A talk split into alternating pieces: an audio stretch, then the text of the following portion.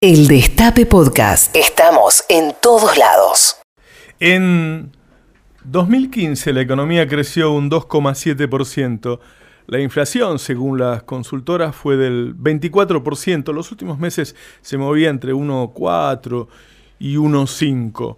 Eh, la industria creció ese año, el campo creció. Si uno toma de punta a punta, eh, la industria duplicó su tamaño durante el kirchnerismo y el campo también pasó de 60 a 120 millones de toneladas. La inversión en ciencia pasó del 0,3 a 0,75 y, se vio eso demostrado en capítulos como el ARSAT o las exportaciones a Australia que hizo el INVAP.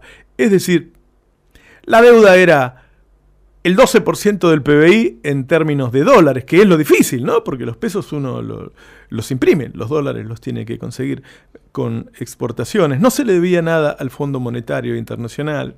Y había que hacerle, sí, algunos ajustes a la economía, como hay que hacerle a la mayoría de los países del mundo. Pues hoy eh, el desempleo se duplicó, el PBI per cápita es decir, el PBI dividido por la cantidad que somos, más o menos por 45 millones, es un 10% menor que hace cuatro años. Un 10% cayó el PBI per cápita. Tenemos una deuda que no podemos pagar, que el mundo sabe que no podemos pagar, por eso el riesgo país es de 2.500, porque se piensa que va a haber una quita, un descuento muy grande. Tenemos una deuda con el Fondo Monetario, Monetario Internacional fenomenal.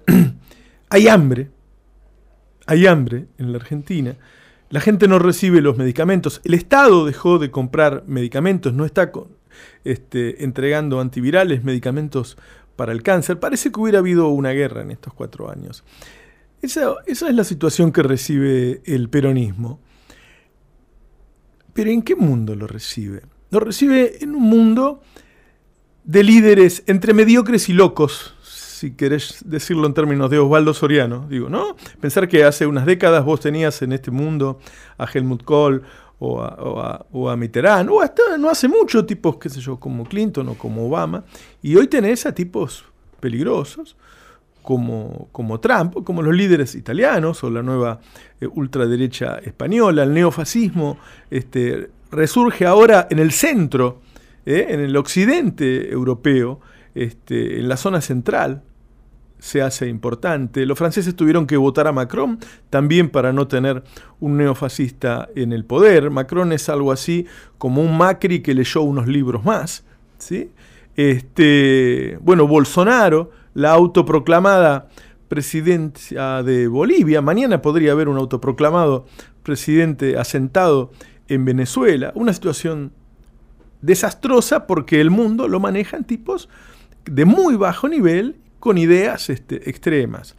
Eh, la gente está reaccionando, la gente está saliendo a las calles, no solo en Ecuador, en Chile, en Brasil, en Bolivia, también está saliendo nuevamente en París este fin de semana, porque fue el aniversario de la salida de los chalecos amarillos, pero también en Irak, también en Ucrania, también en Irán. Eh, es decir, está crujiendo, están crujiendo las democracias. Es decir, que Alberto recibe una herencia desastrosa, en un mundo peligroso, con líderes que no pueden manejarlo, con pueblos enojados que salen a las calles como corresponde para recobrarlo. Alberto va a recibir en el Banco Central disponibles unos 8 mil millones de dólares. ¿Y qué quiere decir eso? Bueno, eso, más el problema de que terminamos con un 60% de inflación, significa que Alberto está al borde de una hiperinflación. Si vos te quedás sin dólares con un peso que no tiene ninguna confianza hoy porque venís de una inflación del 60%, Argentina queda al borde de una hiperinflación.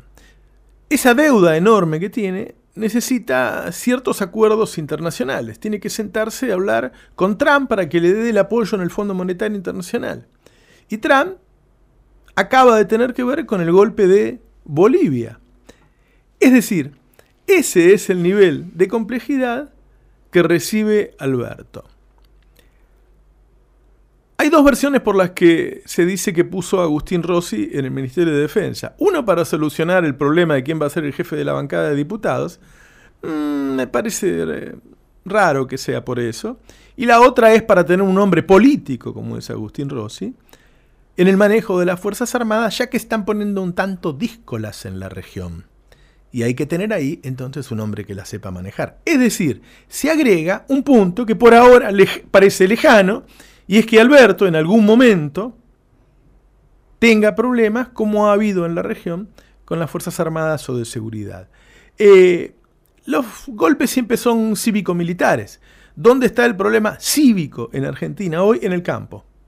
¿Eh? Las energéticas están negociando con los negociadores de Alberto.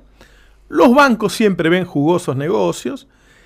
El campo ya ha dicho que no aceptará suba de retenciones. Y el equipo de Alberto planteó que es necesario suba de retenciones. Le dejaron trascender a Alberto que podría haber un levantamiento peor que el de 2008 si eso sucede. Es decir, este hombre que vemos trajinar desde muy temprano hasta muy tarde, ocupándose de la cuestión regional, ocupándose de la cuestión económica, armando el equipo. Anoche, reunido hasta tarde en el departamento de Cristina, con Máximo y con Guado de Pedro, encuentra una situación explosiva en sus manos. Una bomba que tiene que desarmar con sumo cuidado mientras bailan alrededor y le tiran piedras. Es importante que los argentinos sepamos que esta calma de hoy tiene más que ver con las expectativas de todos, con la ilusión de todos, con la esperanza de todos, que con la realidad. Ojalá que Alberto pueda ir saliendo despacito, eh, como un vaquiano del puerto, esquivando los lugares a donde el barco podría encallar y salga. Pero también puede pasar que tenga crisis en el medio esas crisis en el medio, que pueden ser corridas, que puede ser una hiper, que pueden ser un default, que pueden ser distintas cosas, pueden ser aprovechadas por estos enemigos al acecho, que si uno lo lee en los medios, están muy al acecho, están atacando y desgastando antes de comenzar. Es importante que tengamos un diagnóstico. Y es importante que sepamos que lo que hicimos hasta ahora, nosotros, los periodistas militantes, los abogados militantes, los médicos militantes, los ingenieros militantes, los ciudadanos militantes, vamos a tener que estar más atentos que nunca, más movilizados que nunca y también con un tanto de paciencia, porque Alberto no nos va a poder devolver el 2015. Alberto por lo pronto va a tratar de que la situación no sea aún peor. Esa es, en este contexto, la herencia de Macri.